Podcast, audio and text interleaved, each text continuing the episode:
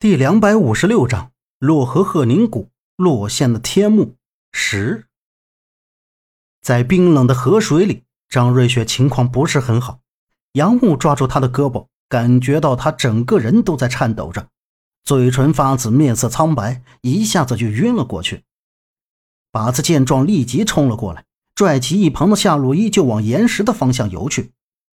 杨木把张瑞雪抱上了岩石，呼唤她，她竟然没有反应。杨木立即做了简单的急救措施，但靶子在一旁说道：“小姐有心脏病。”靶子话一出，杨木赶紧翻找张瑞雪身上有没有药，而一旁的夏洛伊蜷缩着身子，瑟瑟发抖，眼睛里满是惊恐。左阳也爬了起来，靠到近处瞅着，他也帮不上什么忙，就看到靶子从张瑞雪的大包里找出了药，给他服下之后，他渐渐的平稳。脸色也舒缓了，盯着躺在岩石上的张瑞雪，杨木终于松了一口气，一屁股坐了下来。他看了看身边的几个人，突然察觉到少了一个人，杨木的心里扑通一下，起身望向暗河。周震，周震呢？他没上来吗？谁看见他了？杨木朝着河里瞅，对身后的几个人大喊道。坐在旁边的夏洛伊也意识到周震不见了，他晃动着身子扫向暗河，一时间泪水就不自觉地流了下来，十分难过的说道：“周震，他是不是被淹死了，沉了下去啊？”“不会的，不会的，洛伊别乱想，他会游泳，他一定没事的。”杨木虽然嘴上说没事，但是心里十分担心。他焦急地向四周寻找着周震的影子。这时，左阳惊讶地站起身，指着右侧那条暗河边大喊道：“那个白鬼，大震哥，大震哥在那儿！”杨木顺着左阳指的方向，看到那白衣怪人跳过周震的身体，向洞的深处跑去。杨木快速地游到对面查看周震的情况，还好他只是晕了过去。在这个暗河里，杨木他们休整了一夜。杨木中间闭眼休息了一会儿，一直没有睡。他听到有动静，睁开眼一看，是张瑞雪。张瑞雪坐起身来，把右脚的鞋子脱了，擦了擦药，自己正揉着。杨木两步上前，蹲下来说道：“你的脚好点了吗？我来帮你吧。”杨木拿过他手里的药水，见他没有说话。就把药水擦在自己的手掌中，然后按在他的脚腕上，轻轻的揉着。你的身体不好，为什么还要跟过来？你不知道刚才是有多危险，真怕你会挺不过来。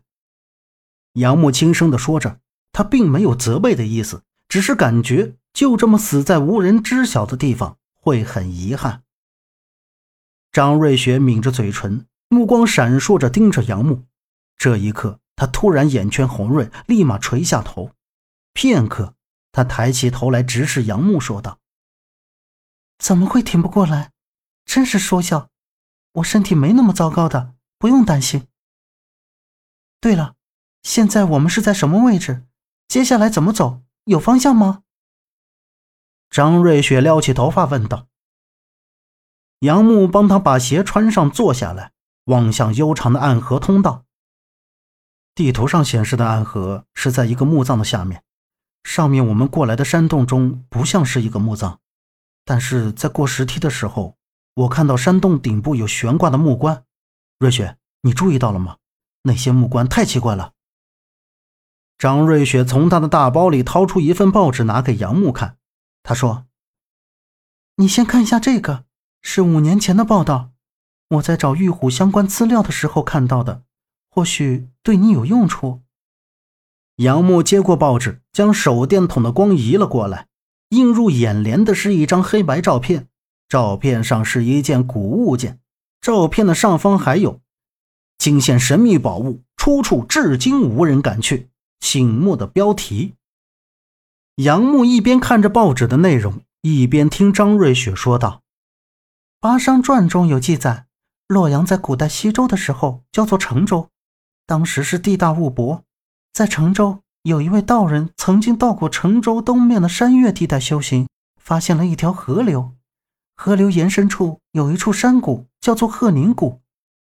道人进了山谷，觉得此处心旷神怡，颇有灵气，是个风水宝地，但是并不适合修行，而适合阴宅安葬。后来在这谷中葬了一位神秘的贵族官人，还陪葬了很多稀世珍宝。百年之后，就有不少的盗墓贼光顾，可这位神秘官人的墓，盗墓贼不但找不到，基本走进了山谷都有去无回。据说。这位贵族官人的墓是葬在了山洞之中，而且墓棺是悬在半空的，在山洞中还布置了很多机关来防御的。你是说，刚才那山洞里很有可能就是这位神秘官人的墓？杨木打断了张瑞雪的话。张瑞雪放下手里的包，扭头看向杨木，摇摇头：“这个不好说，我刚才没有说完。”其实，这位神秘官人的墓穴后来被人找到了，但是经过千年的地质演变，说是找到的时候，整个墓已经塌陷了，所有的东西都被摧毁了，所以不能肯定那就是这位官人的墓。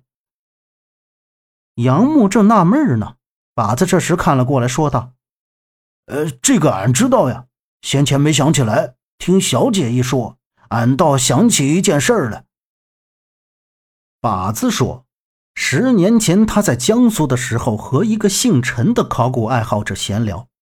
他说，他的朋友里有一件西周的半壁玉，说是从洛阳的一个洛县的天墓中取出来的。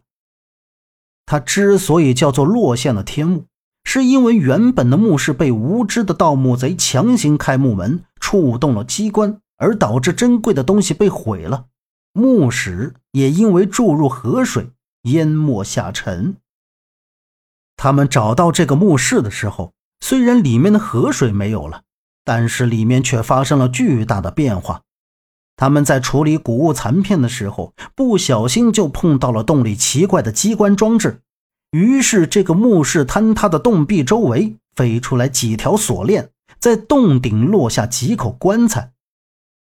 这机关设计精良，竟是为了掩人耳目。